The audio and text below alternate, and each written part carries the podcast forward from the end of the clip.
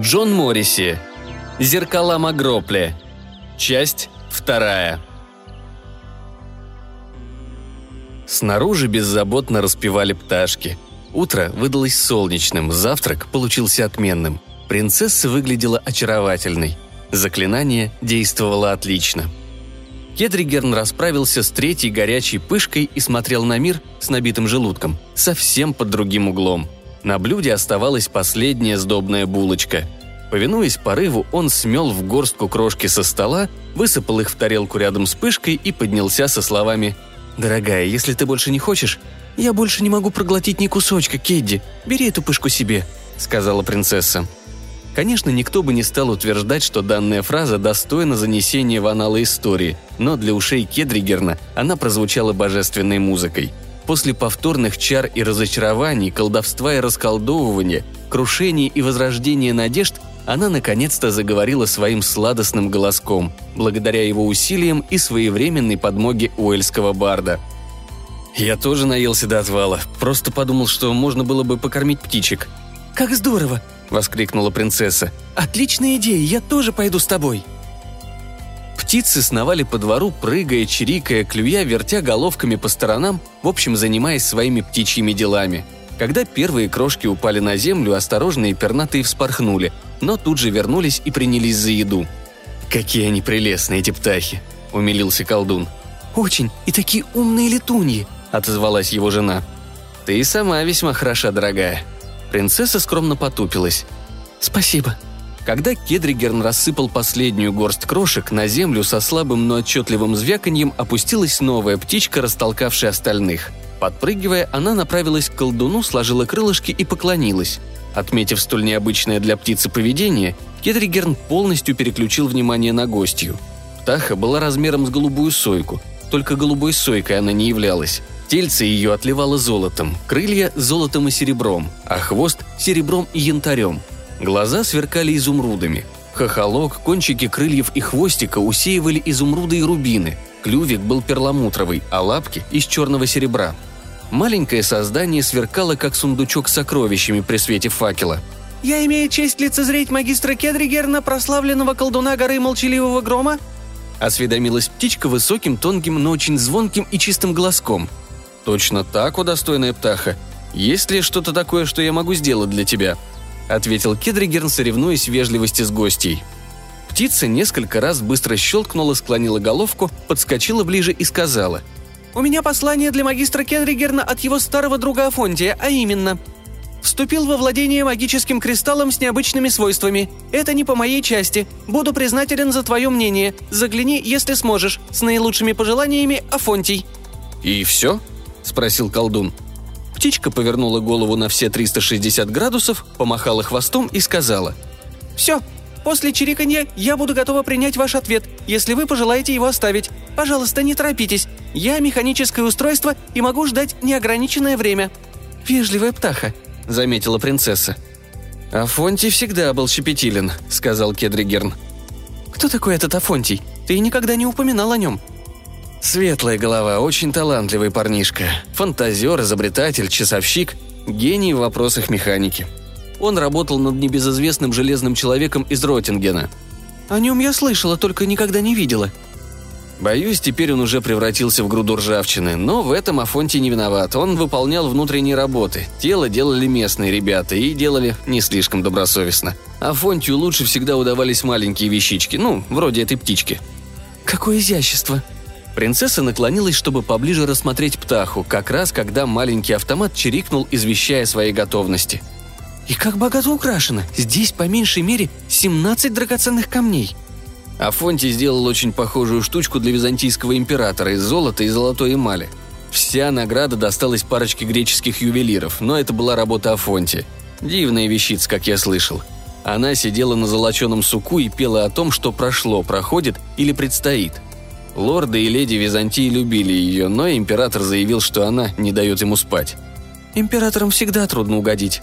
Афонтий забрал птичку и заменил ее дюжиной механических божьих коровок. Они летали строем, кувыркались, короче, делали всякие трюки. И очень тихо. Император остался доволен. «Как мило со стороны Афонтия. А что ты собираешься ответить на его просьбу?» – поинтересовалась принцесса. «И впрямь не знаю. В данный момент у меня нет никакой неотложной работы, но тут ведь придется...» Он остановился, скорчил кислую гримасу и выдавил ненавистное слово. «Путешествовать». «А далеко отсюда до мастерской Афонтия?»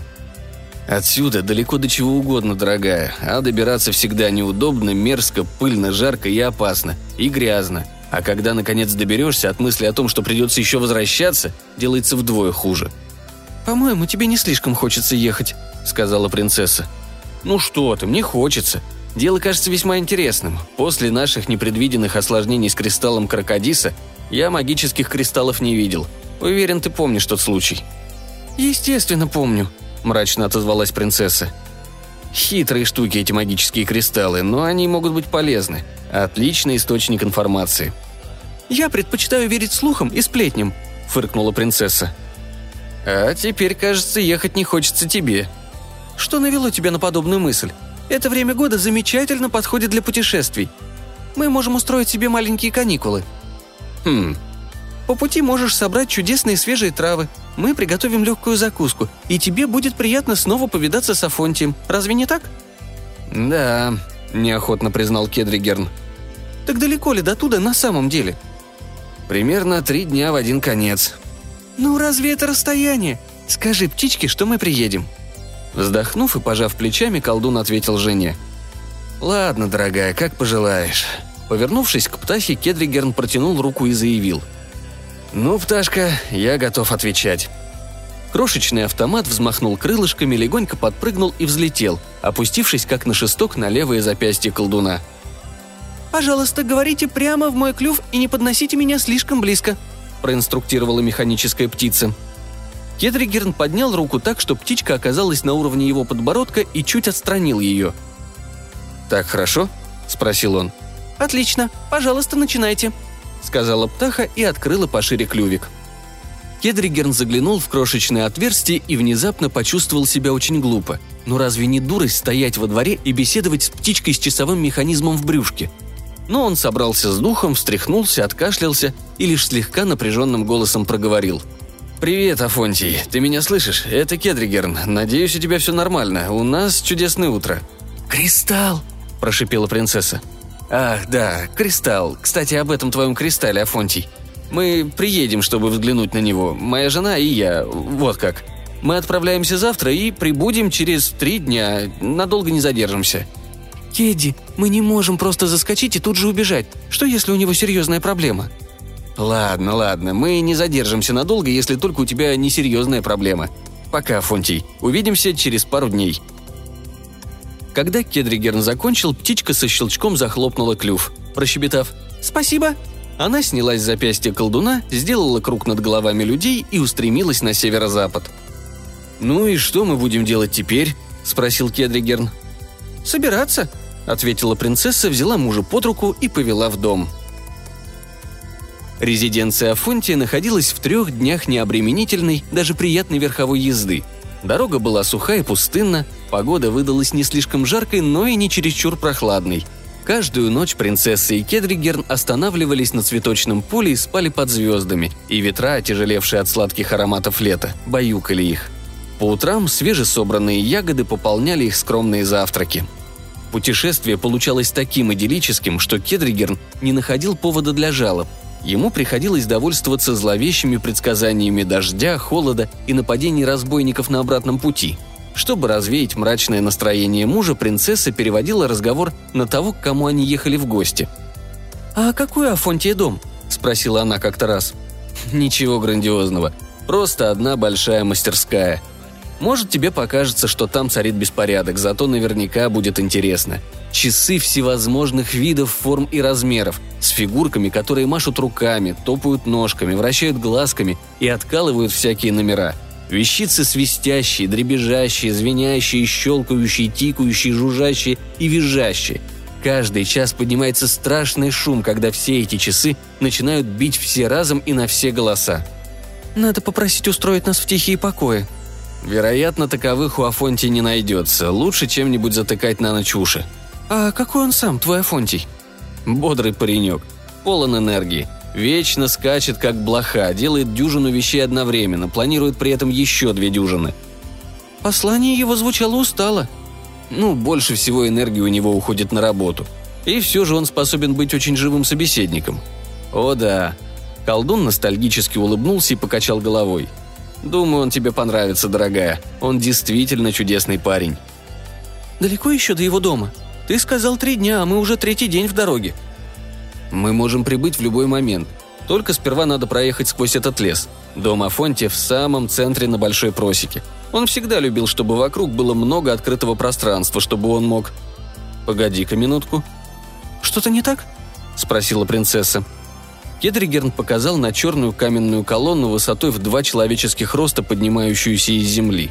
С одной стороны, она была гладко отполирована, и на гранитной поверхности, как раз на уровне глаз, красовалась тщательно высеченная буква «А», венчающая любопытный многоугольный символ. «Это не должно стоять тут, посреди леса, ведь столб отмечает границу его просеки», — заметил колдун. «Ты уверен?»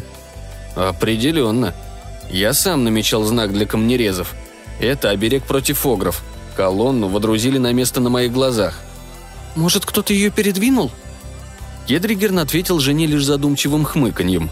Он вытащил из-под рубахи висящий на цепочке медальон и поднес его к глазам, чтобы рассмотреть окрестности в отверстии истинного вида.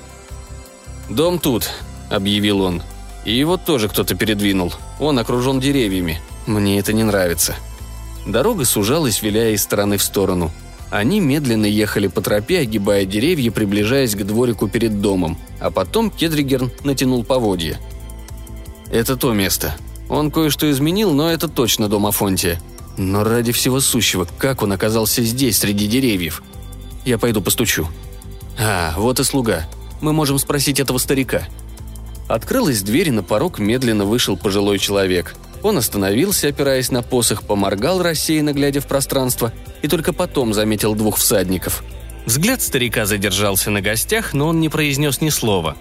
«Добрый день, сударь. Это дом Афонтия?» – спросил колдун, дружески помахав рукой. «Он этого не делал», – буркнул старик. «Чего не делал?» «Кто?» «Афонтий». «Что вы хотите от Афонтия?» «Это Афонтий хотел что-то от меня», я Кедригерн, колдун, а это моя жена, принцесса. А Фонтий просил меня приехать». «Кедригерн? Ты Кедригерн? Колдун?» – спросил старик высоким визгливым голосом. Он принялся похлопывать себя по различным частям тела, в конце концов извлек на свет пару толстых очков и неловко водрузил их на нос, уронив в процессе свою палку. После этого он, шаркая, приблизился к посетителям, вгляделся в них попристальнее и радостно присвистнул – «Кедригерн, сколько лет, сколько зим! Выглядишь ты так, словно не состарился ни на день, негодник!» «Афонтий?» – тихо проговорил колдун. Старик издал хриплый смешок. «Не узнал меня? У тебя всегда была отвратительная память на лица. Заклинание – вот все, что задерживается в твоей голове». «Так-так, значит, говоришь, много воды утекло, да?» «Да уж почти 60 лет, как-никак», с удовольствием заявил старик. «Спорю, ты не помнишь, когда мы в последний раз...» «Помню, помню. Это было в моем замке. Ты, Фрайгус и прочие устроили мне сюрприз-вечеринку по поводу моего 110-го дня рождения. Она продолжалась несколько дней». «Да, таких вечеринок больше не закатывают», — хмыкнул Афонтий. «Отличная вещь». Он скосил глаза на принцессу и спросил. «А она кто такая?» «Афонтий, позволь тебе представить мою жену», — сказал Кедригерн. При этих словах принцесса сбросила дорожный плащ, ее прозрачные крылья затрепетали, и она медленно выпорхнула из седла, опустившись на землю рядом с мужем. «Она летает», – просипел Афонтий. «У нее крылышки, и она летает. Прекрасная работа. Кто ее сделал?» «Ее никто не делал. Она настоящая. Она моя жена». «Настоящая?» «Рада встрече, Афонти, я много слышала о тебе», — ласково сказала принцесса, протягивая руку. «Ты настоящая, и ты летаешь», — благоговейно протянул старик. «Крылья магические, но постоянные, очень сильные и очень удобные», — сказала она с улыбкой и быстро взмахнула крылышками. «Где ты их достала?» «Это длинная история». «Что ж, расскажешь за обедом», — заявил Афонти и обратился уже к Кедригерну. Тебе тоже надо многое рассказать мне. Я так рад тебя видеть, старый мерзавец. Просто счастлив, что ты вот так вот запросто взял и нагрянул. Кстати, что привело тебя сюда?» «Ты просил меня приехать. Что-то насчет кристалла». «Кристалла?» «Кристалла с необычными свойствами», — подсказал Кедригерн. «Ах, этого кристалла! Напомни мне показать тебе его до того, как ты уедешь. Интересная вещица. Я собирался обратиться к знакомому колдуну и попросить его...» Афонтий замолчал, задумался на секунду, а потом сказал. «Я так и сделал. Вот почему ты тут». «Ну да, ты послал ко мне птичку с сообщением». «Маленькую золотую серебром птичку с перламутровым клювом». «Именно ее». «Ее зовут Неборез. Верный посланник, только птаха эта совершенно лишена чувства направления. А она наверняка покажется только через месяц или два. А где мой посох? У меня была палка». Капризно протянул Афонтий голосом склочника. Кедригерн подобрал посох и сунул его в руку старика. Афонтий поднес палку к самому носу, критически изучил ее и со словами «Ладно, идем», направился к дому. «Паренек, светлая голова», — в полголоса произнесла принцесса, невинно улыбаясь. «И как ты там еще говорил? Бодрый и энергичный?» «Прошло всего 60 лет, дорогая. Даже меньше 60. Я и забыл какой-то долгий срок для людей, не являющихся колдунами». «И для деревьев тоже. Они вырастают и становятся лесом». «Знаю, знаю. Но мы все-таки прибыли, разве не так?» «Я просто хочу, чтобы ты держался на стороже. Память твоего друга дает сбои, и тебе придется очень четко формулировать вопросы, если ты собираешься помочь ему с этим его кристаллом». С памятью Афонтия все в порядке, он всегда был рассеян. Однако даже в те времена кухню он держал отменную.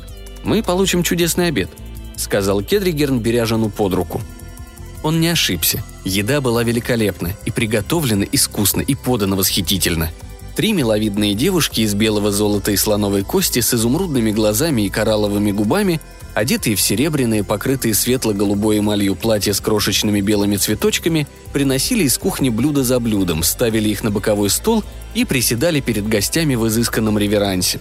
Три бронзовых лакея с глазами из берилов в ярких ливреях из черной, красной и зеленой эмали прислуживали за столом, скользя за спинами почти бесшумно, лишь механизмы внутри них едва слышно равномерно тикали. Когда унесли последнее блюдо, Кедригерн сыто отдуваясь заметил. «Прекрасный пир, Афонтий, еда, которой можно гордиться. Мои поздравления твоему повару». «Я позову его, так что ты сможешь лично высказать ему свое восхищение», Старик Калиндер обожает похвалу, но в последнее время ко мне заглядывало не так уж много посетителей. С этими словами Афонтий тряхнул маленький хрустальный колокольчик, стоявший на столе рядом с ним. Однако ожидаемого звона не последовало. Зато в комнату на бесшумных колесиках въехало существо, напоминающее пару медных котелков, соединенных друг с другом большой пружиной. Из верхнего горшка торчало восемь изгибающихся во все стороны рук – Две из них держали венчик для взбивания, одна – ложку, еще две – вилки и одна – полотенце. Подняв две оставшихся руки, существо сказало низким ракочущим голосом. «Ты звал меня, хозяин?» «Да, звал. Мои гости хотят поблагодарить тебя». Афонти сделал жест в сторону принцессы и Кедригерна. «Жаркое было верхом совершенства», — объявил Кедригерн. «А таких дивных овощей я никогда не пробовала», добавила принцесса. «Хлеб, ну просто деликатес!» «И бисквиты – истинное произведение искусства, настоящий шедевр!» «Вы слишком добры», – пробасил Калиндр, всплеснув двумя незанятыми конечностями. Остальные руки попытались повторить движение. «Похвалы эти по праву принадлежат моему возлюбленному хозяину».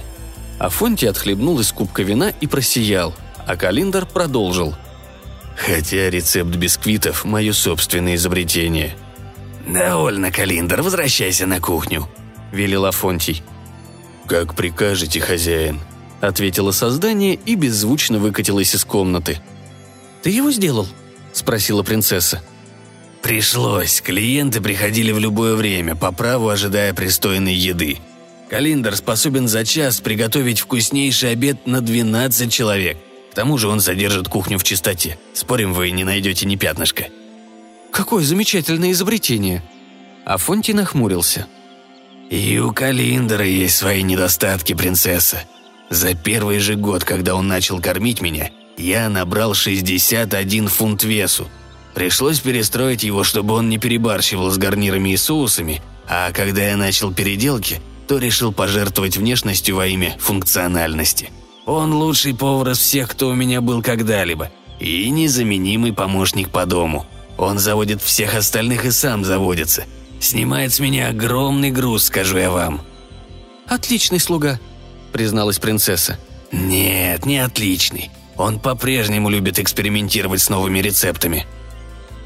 «Все хорошие повара экспериментируют», но они не добавляют муравьев и золотоносный песок, и часовые пружинки, и клей к тушеному инжиру», – сердито заметил Афонтий.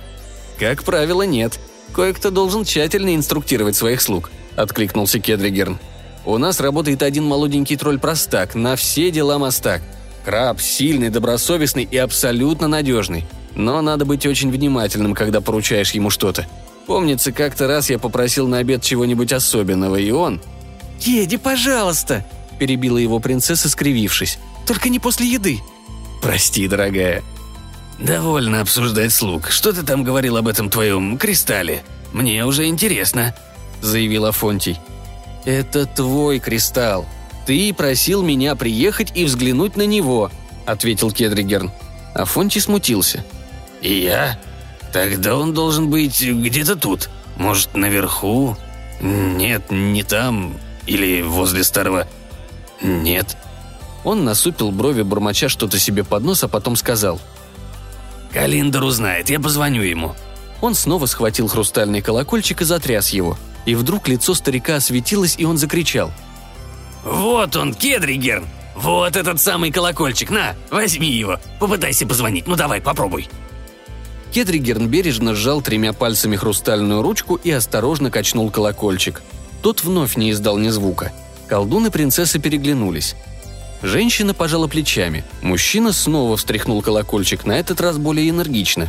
Тишина. Тогда он стиснул ручку точно кочергу и трижды яростно взмахнул рукой, как будто хотел кого-то ударить. Ни малейшего звяканья. «Не понимаю. Тут есть язычок, и он стукается о стенки колокольчика. Колдовство?» – спросил Кедригерн. Афонти покачал головой и развел руками, демонстрируя беспомощность и недоумение. «Я ничего не знаю о таких вещах. Полагаю, именно поэтому я и просил тебя приехать. Я же просил тебя, так?» «Определенно, ты упомянул необычные свойства. Что ты имел в виду?» Смятение вновь исказило черты Афонтия. «Ну, он не звонит», – пробормотал он наконец. «Это ведь необычно для колокольчика. Колокола обычно звонят». «А где Калиндр?» – спросила принцесса. «Когда Фонти в прошлый раз встряхнул колокольчик, он появился, а на этот раз нет».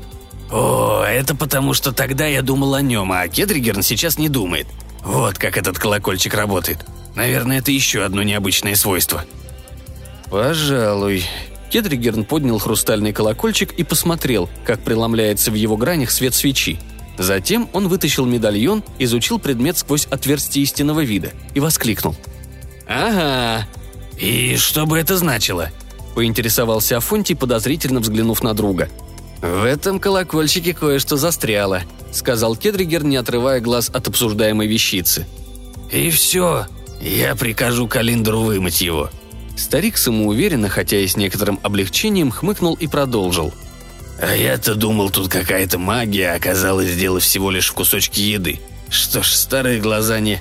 Это не еда. В хрустале, как муха в янтаре, застрял дух. Да ну, какой малюсенький дух. Для духов размер не имеет значения, отстраненно заметил Кедригерн, перевернув колокольчик. Он поставил его на стол перед собой и сказал. «Не могли бы вы минутку посидеть молча и не шевелиться? Мне бы хотелось поговорить с этим духом». Принцесса и Афонтий кивнули.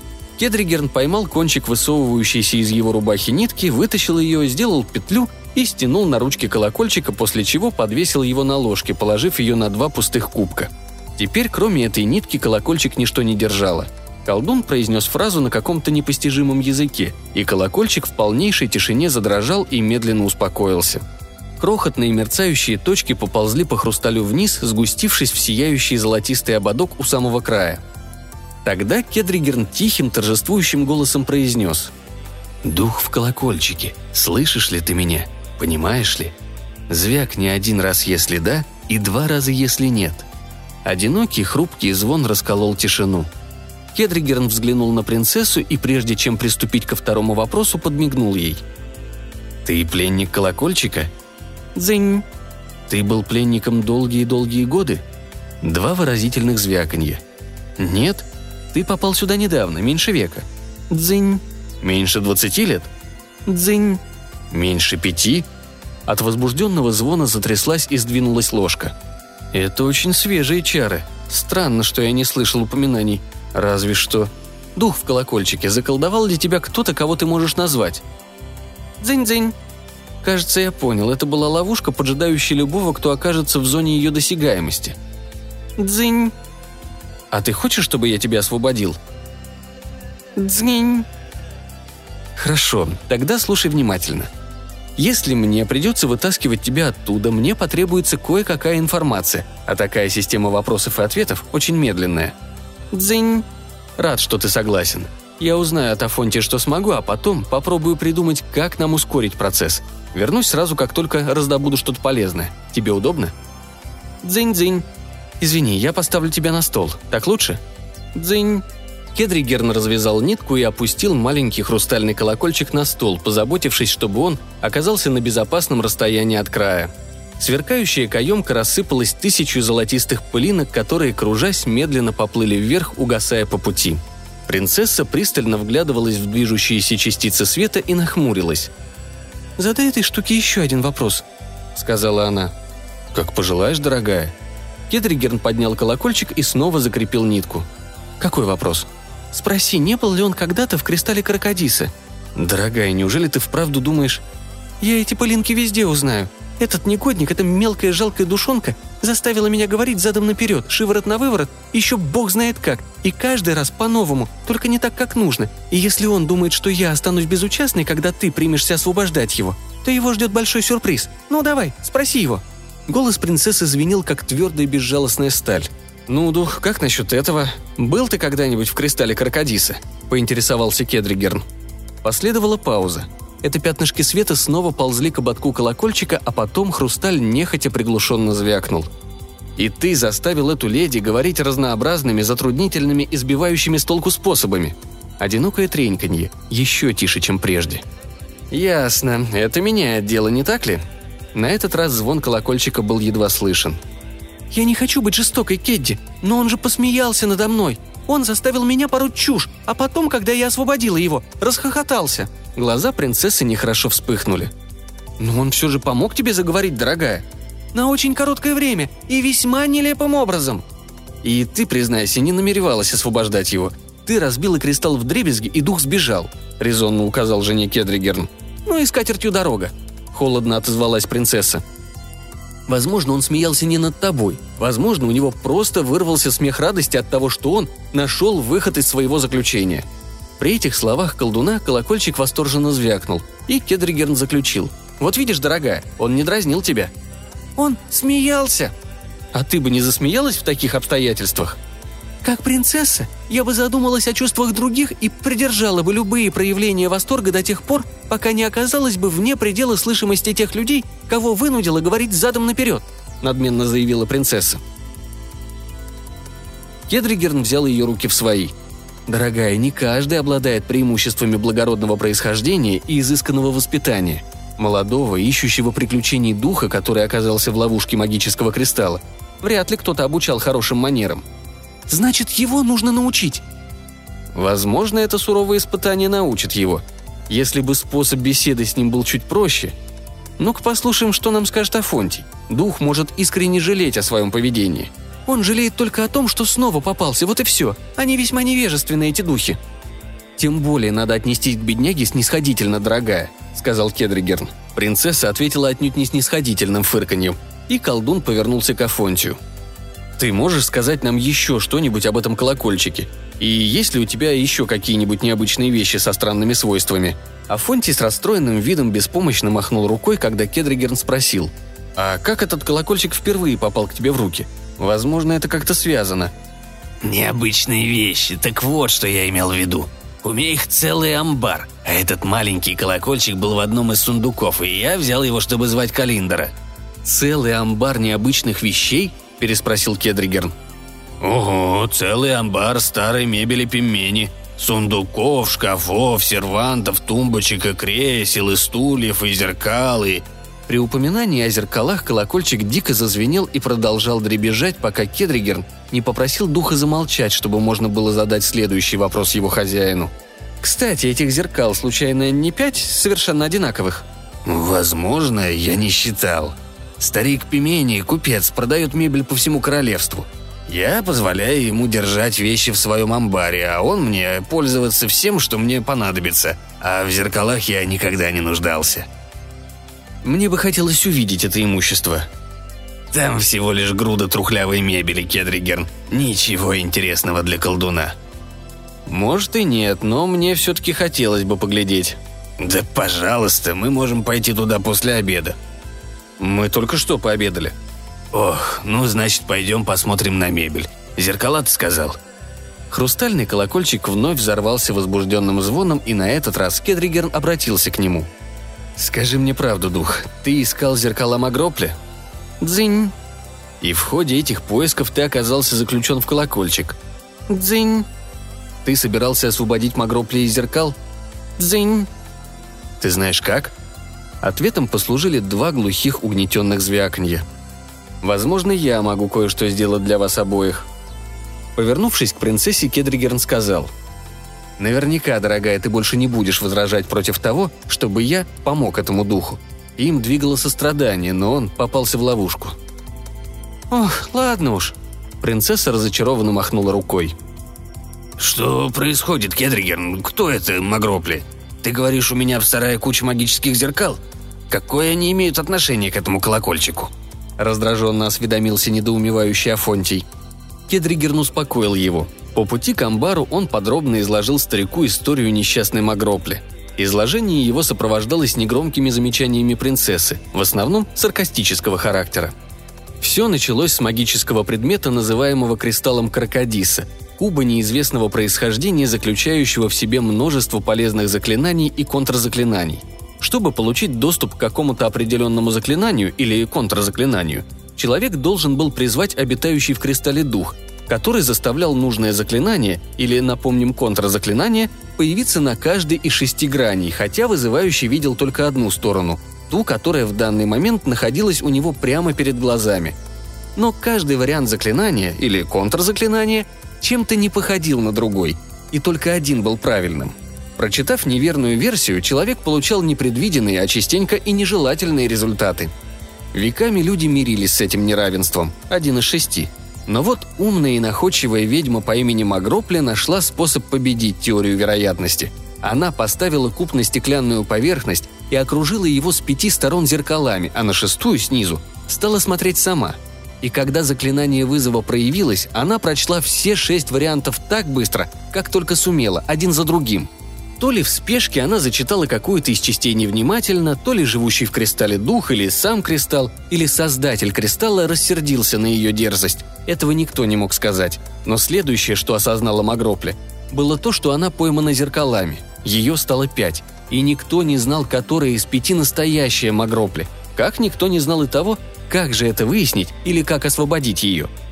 Впервые я услышал о Магропле, когда учился с угрюмым Фрайгусом – «Я всегда хотел увидеть эти зеркала», — завершил свой рассказ Кедригерн. «А что стало с кристаллом?» — спросил Афонтий. «Я разбил его на тысячу крохотных осколков», — яростно ответила за мужа принцесса. «Вот так дух и вырвался на волю. Впрочем, этот тупица недолго наслаждался свободой». «Должно быть, он питает слабость к хрусталю», — хмыкнул Кедригерн. Амбар Афонтия был очень велик, очень загроможден, и в нем царил полнейший беспорядок — когда-то тут размещалась его мастерская, но чем сильнее становилась близорукость хозяина дома, тем меньше ею пользовались. От механических фигур ростом с человека старик перешел к совсем крохотным созданиям, вроде отряда из 96 заводных муравьев, над которыми он работал сейчас. Чтобы окупить затраты, он предоставил пространство сарая купцу, позволив ему хранить там свои вещи, почти не обращая внимания, что и каким образом туда складывают – в результате потребовался почти час, чтобы пролезть или обогнуть все громоздкие пыльные предметы, прежде чем старик закричал. «Вот он! Вот тот сундук, в котором лежал колокольчик!» «Значит, зеркала где-то неподалеку. Ищите пять зеркал!» Кедригерн поднял фонарь повыше. «Вон там, Кедди!» – воскликнула принцесса пару минут спустя. «Пять зеркал в ряд!» Мужчины присоединились к ней, опустив фонари, чтобы осветить сумрачный угол амбара, в котором стояли зеркала. Аккуратно бок о бок друг дружки. На первый взгляд все они были одинаковы. Чуть выше и шире какого-нибудь тучного верзилы они застыли на резных позолоченных подставках. Но когда Кедригерн изучил их повнимательнее и поближе, он обнаружил одну отличительную особенность. Зеркала были пронумерованы римскими цифрами – от 1 до 5, выгравированными на золоченых медальонах, врезанных в стойки. Зеркала прикрывала тяжелая ткань, по-видимому, чтобы защитить стекло, но, возможно, и чтобы защитить чересчур любопытных. «Ты не смотрелась в эти зеркала, дорогая?» – спросил Кедригерн. «Я только приподняла уголок занавеси, чтобы убедиться, что под ней действительно зеркало, а потом снова опустила», «Хорошо, я не уверен, что нам нужно смотреть в них, а пытать счастье не стоит». «Хитрые штуки зеркала», — напряженно заметил Афонтий. «А эти еще хитрее, чем прочие. Пимени не сказал тебе, почему он поставил их редком?» «Нет, он велел не передвигать их. Да, точно, так он и говорил». Кедригерн кивнул. «Что ж, тогда не будем передвигать. Могу себе представить реакцию, которая последует, если они получат возможность отражать друг друга. «Если кому интересно мое мнение, лучше оставить их в покое. Пусть себе стоят. Зеркалам нельзя доверять», — заявил Афонтий. «Это может быть опасно, Кедди», — добавила принцесса. «Вполне возможно. Но когда я думаю о Магропле, томящейся в плену зеркал все это время, и о бедном глупом духе, потерявшем собственную свободу, пытаясь спасти ее, — если мы можем помочь им, мы должны». «Полагаю, ты прав», — вздохнула принцесса без видимого энтузиазма. «Вы спятили, вы оба. Ты всегда был слишком мягкосердечен, Кедригерн», — проворчал Афонтий. «Мягкость тут ни при чем, это профессиональная вежливость». «А все сводится в итоге к одному. Нет уж, я пас. Не хочу смешаться в зеркалах с шайкой ведьм. «Я не колдун, я честный ремесленник, который устал. Удалился на покой и пытается провести остаток лет в мире и спокойствии. Я просто хочу работать над моими механическими муравьями». «Почему же тогда ты не остался ждать нас в доме?» – спросил Кедригерн. «Как, пропустить все? Я посижу тут, возле буфета. Отсюда я смогу быстренько смыться, если дела пойдут худо. Давай, начинай колдовать. Я не стану вмешиваться».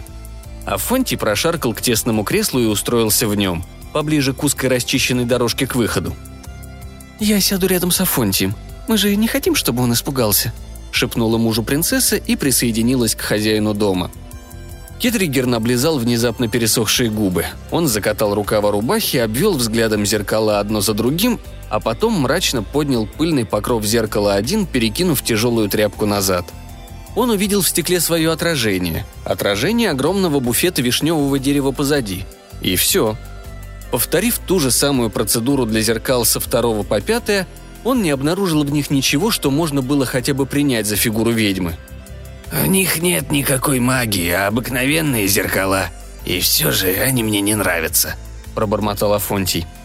Кедригерн извлек из-под рубахи медальон и вгляделся в каждое зеркало по очереди сквозь отверстие истинного вида – в глубине стекол шевелилась смутная тень, но такая тусклая, расплывчатая и ускользающая, что могла являть собой не что иное, как оптическую иллюзию, рожденную вследствие наблюдения через дырку, которое колдун всегда считал утомительным, потому что оно требовало напряжения зрения. Он позволил медальону скользнуть в вырез ворота и застыл, скрестив на груди руки, задумчиво разглядывая зеркала. Наконец, откашлившись, Кедригерн проговорил громко и четко. «Магропле, ты там?» Я освобожу тебя, если сумею, но я должен знать, что ты там. Покажись, Магропле!» Не успел он промолвить последние слова, как каждое зеркало мягко засветилось. Сияние становилось все ярче, очерчивая в стеклах сверкающие силуэты. Вскоре в каждом зеркале стояла по беловолосой женщине в темно-синем платье. Она была красива и статна. Печальные темные глаза, длинные изящные пальцы, тонкие изысканные черты лица. Ведьма выглядела женщиной средних лет – Ей можно было дать где-то полвека, пол ее третьего века. «Кто из вас истинная Магропля? Говори!» – приказал колдун. В мгновение ока из зеркал вырвался звук, наполнив амбар пятикратным эхом одного голоса кричащего. «Я! Я! Не слушай их! Они все фантомы! Я настоящая! Они нереальны! Я реальная! Я единственная! Я! Я! Слушай меня! Не обращай на них внимания! Они сплошной обман! Я Магропли! Я! Я! Я! Я! Не они! Я! Освободи меня! Я настоящий! Они нет! Я в этом зеркале! Не в тех, только в этом! Я! Я!» Крики нахлестывали друг на друга, сливались, сплетались в визгливую какофонию. Кедригерн слышал сердитый голос, визгливый голос, вкрадчивый голос, хриплый от ярости голос, пронзительный угодливый голос. Голоса одинаковые, но чем-то неуловимо отличающиеся друг от друга. Он невольно отпрянул под напором шума, но тут же ринулся вперед, стремительно набрасывая на зеркала покрывало, подняв в процессе тучу пыли, зато установив тишину. «Что ж, мы знаем, что она там», — сказал он, отряхивая пыль с одежды и с рук. Все, что нам нужно, это установить, какая Магропли настоящая и как ее извлечь из стекла. Принцесса и Афонтий ничего не ответили, лишь взглянули на него как на безумца, и тогда колдун добавил. «Есть какие-нибудь предложения?» «Расколоть их молотком», – буркнул Афонтий. «Этого я позволить не могу, слишком опасно».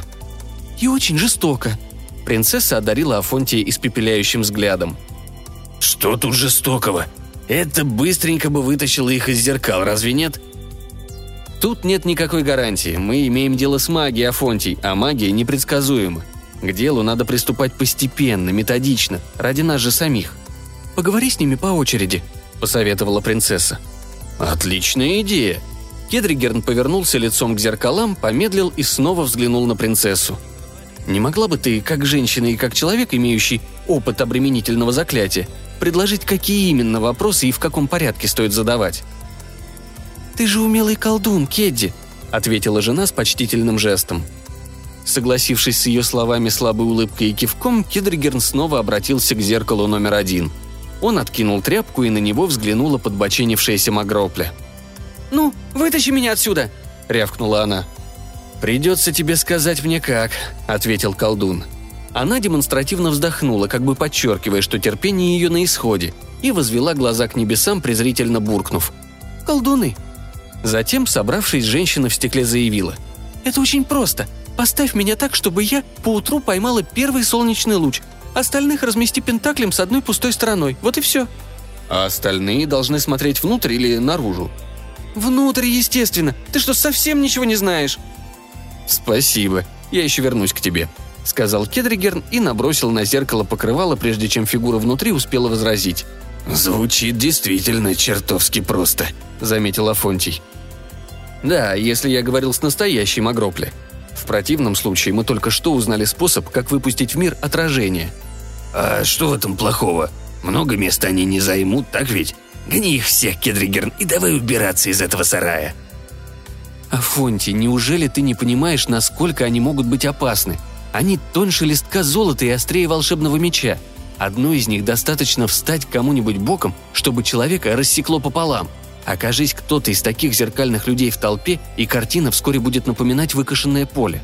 После долгого тяжелого молчания Афонтий сказал.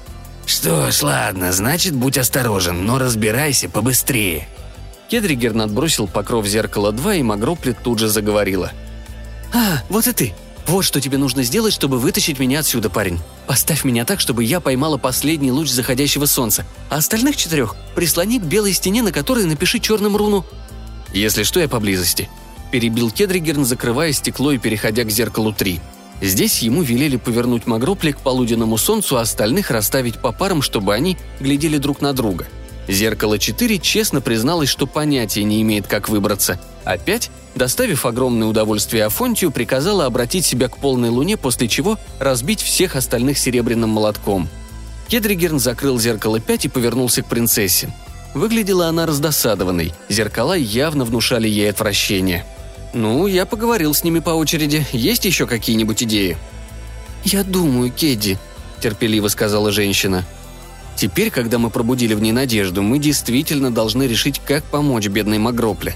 Подумай о ней, томившейся в зеркале все эти годы. Помимо профессиональных затруднений, это должно быть жутко неудобно. Быть сжатой в два измерения, когда ты привыкла жить в трех. Принцесса резко вскинула на него взгляд. Ее глаза вдохновения сияли, по лицу расплывалась улыбка. Хлопнув в ладоши, она с негромким жужжанием маленьких крыльев поднялась над креслом и опустилась на верхушку вишневого буфета. «Кажется, я знаю», — объявила она. «Дорогая, вручаю все бразды правления тебе». Кедригерн поклонился жене и отсалютовал ей. «Хорошо, я обо всем позабочусь, но сперва расставь зеркала так, чтобы они смотрели вон на ту узкую щель в стене. А потом убирайся с глаз моих и дай мне поговорить с Магрупли один на один». «Как пожелаешь. Идем, Афонтий, поможешь мне с зеркалами». «Нет уж, уволь. Пимени велел мне не передвигать их», — заявил Афонтий, вскинув руки, точно защищаясь. «Что ж, а я говорю тебе, что их нужно передвинуть. Пока они не смотрят друг на друга, опасности нет. Идем». Афонтий затряс головой. «Эти штуки тяжелые. Воспользуйся своей магией», Магия бесценна, как тебе прекрасно известно. Никто не растрачивает ее, двигая мебель. Давай, помогай». Ворча и бормоча что-то, Афонтий встал и присоединился к колдуну. Вряд ли ему потребовалось приложить так уж много усилий, чтобы развернуть зеркала лицами к стене амбара. Но старик так стонал, охал и глухо вскрикивал, что любой предположил бы, что он ворочает горы. Когда работа была сделана, Афонтий снова уселся, потирая спину и постановая, а принцесса подлетела к зеркалу один – Напомнив мужчинам о том, чтобы они молчали и держались вне пределов видимости, она откинула покрывало. «Ты кто? А где колдун? Я же сказала ему, что он должен сделать. Чего же он медлит?» Требовательные вопросы так и сыпались из Магропля. «У нас произошла ужасная авария. Другой конец амбара обрушился, и мы оказались тут в ловушке. Единственный способ выбраться отсюда – это вон та узкая щель в стене», – сказала принцесса с тревожным видом, показывая через плечо на упомянутую щель. «Но мы в нее не пролезем», «Я пролезу. Давай-ка выпусти меня, девочка». «Не сейчас, спасибо», — заявила принцесса, снова набрасывая на стекло занавесь. То же самое она проделала с зеркалом номер два, повторив вымышленную историю и получив почти такой же ответ. Также прошла беседа с зеркалом 3, после которого она перескочила сразу к 5. Каждый новый разговор с Магропли напоминал первый. Вернувшись к зеркалу 4, принцесса сняла ткань и сообщила отражению об обвалившемся амбаре – «Здорово, ничего не скажешь. Именно этого мне и не хватало. Наконец-то у меня появился шанс вылезти из зеркала, и я тут же оказываюсь замурованной в сарае», — горько протянула Магропля. «Но все равно давайте освободите меня, если уж сообразили как». «Но ты не будешь замурована. Ты можешь проскользнуть сквозь эту щель в стене», — невинно заметила принцесса. «Не мели ерунду, деточка. Как только я выберусь из зеркала, я снова стану нормальной женщиной. В трех измерениях. Со всеми округлостями там, где того требует природа. Уж не думаешь ли ты, что я стану расхаживать повсюду плоской, как тень? Ты головой-то подумай. Когда ты в зеркале, дело одно, но в реальном мире такой фокус не пройдет. «Ты настоящая Магропли!» – радостно воскликнула принцесса. «Ну, конечно. О чем ты толкуешь, девочка? Разве ты не можешь отличить женщину от ее отражения?» Эти отражения весьма убедительны, впрочем, уже не важно. Так ты не представляешь, как выбраться из стекла? Ни в малейшей степени. Видишь ли, все случилось так внезапно. Да, я слышала. Обе женщины замолчали, задумавшись. Наконец Магропли вздохнула и сказала. «Эх, если бы только у меня был кристалл, все было бы так просто». «Кристалл?» «Кристалл Крокодиса. Наверняка ты слышала и о нем», «Его больше не существует, Магропли. Разбит в дребезги», — тихо сказала принцесса, сообщая горькую новость. Магропли взвыла в смятении. «Тогда все пропало. Дух освободился, его больше никогда не найти. Все надежды рухнули». «Погоди-ка минутку. Чтобы выбраться, тебе нужен кристалл Крокодиса или дух кристалла?» Живший в нем дух мог выручить меня, он и только он, а кристалл это... Это всего лишь кристалл и только. Все дело в духе. Принцесса просияла. Если тебе нужен дух, то нет проблем, он у нас в доме». «Но ты сказала, что кристалл разбит», — обескураженно пробормотала Магропля. «Ну да, и дух вылетел, но он искал тебя и попался в ловушку других чар. Теперь он заключен в хрустальном колокольчике». «Он рисковал своей свободой, чтобы помочь мне? Какой он милый и храбрый, этот маленький дух. Мы очень сблизились за годы, которые проработали вместе. Но я никогда не подозревала в нем такой привязанности, такой преданности. Магропля элегантно смахнула со щеки слезу и сказала чуть охрипшим голосом. «Очень трогательно». Кедригерн кинулся к дому при первом же упоминании о духе. Когда самообладание вернулось к Магропле, принцесса сказала. «Кристалл сейчас принесут, только должна предупредить. Когда мы спросили, дух сказал, что не знает, как тебя вытащить». «Ох, да нет же, он знает, просто он не знает, что знает. Но он знает, и я знаю, что он знает», заверила Магропли. Так и было. Когда Кедригерн вернулся и передал колокольчик принцессе, маленький кристалл вспыхнул. В нем заплясали пылинки света. При виде Магропли он радостно зазвенел, возбужденно вибрируя в пальчиках принцессы. Дух тащил ее вперед, к зеркалу, протянутой руке Магропли. «Он хочет ко мне», — сказала ведьма. «Ну как, стекло?» «Он должен помнить контрзаклинание. Доверься ему», Колокольчик попытался развернуться, и принцесса уступила медленно-медленно ослабляя хватку, пока в ее пальцах не оказался хрустальный язычок. Все огоньки в хрустале ринулись в рукоятку, и когда та коснулась поверхности зеркала, устремились в стекло, разлившись во все стороны, придав ставшей непроницаемой глади матовое свечение, сделав ее подобной безмятежному озеру, мерцающему в лучах полной луны. Затем сияние потухло, и стекло словно растворилось, совсем как серебристый туман, развеянный утренним ветерком – из легкой дымки шагнула Магропли с колокольчиком в руках. «Я же говорила, что он знает», – невозмутимо сказала она и протянула колокольчик Кедригерну. «Можешь забрать его, если хочешь. Теперь это самый обычный хрустальный колокольчик». «А дух? Что стало с духом?» «Она не...» Магропли откинула назад белоснежные волосы и повернула голову, показав поблескивающую в левом ухе хрустальную сережку. «Мы решили снова работать вместе. Мы оба пережили трудные времена, но у нас так хорошо получается поддерживать друг друга». «Ты, наверное, умираешь с голоду», — сказала принцесса, беря ведьму за руку. «Пойдем в дом. Я велю Калиндеру приготовить что-нибудь для тебя, и ты расскажешь мне все-все-все от начала и до конца». Две женщины нырнули в лабиринт мебели, а Кедригерн подошел к Афонтию, игравшему до сих пор скромную роль молчаливого наблюдателя. Улыбнувшись сверху вниз хозяину, Кедригерн качнул колокольчик, и тот покорно звякнул – все в порядке, теперь можешь звонить Калиндеру когда угодно, а колокольчик будет вести себя как положено обычному колокольчику. А как же все те женщины в зеркалах? О, они исчезли. Впрочем, они никогда и не были реальными. Они всего лишь отражение Магропли, а теперь, когда она покинула зеркало, им нечего отражать. Потрясенный Афонтий взглянул на него. «Не слишком-то мне все это нравится», «Мне тоже. Это было отвратительное заклинание, как ни крути. «Но куда отправились женщины?» Кедригерн пожал плечами. «Не знаю. Куда отправляется твое отражение, когда ты отходишь от зеркала?» «Я не забавляюсь играми с зеркалами. Совершенно не доверяю им». «Тогда не думай об этом. Вот, возьми свой колокольчик. Пойдем, присоединимся к дамам. Я вновь готов отведать дивных бисквитов Калиндера. Колдовство возбуждает мой аппетит». Гостевая спальня в доме старого холостяка Афонти оказалась на удивление чистой и опрятной, а кровать неожиданно удобной. После трудного дня принцесса и Кедригерн были счастливы разместиться на ночлег в такой уютной комнате. Они задули свечу, пожелали друг другу спокойной ночи и какое-то время пролежали в расслабленном молчании.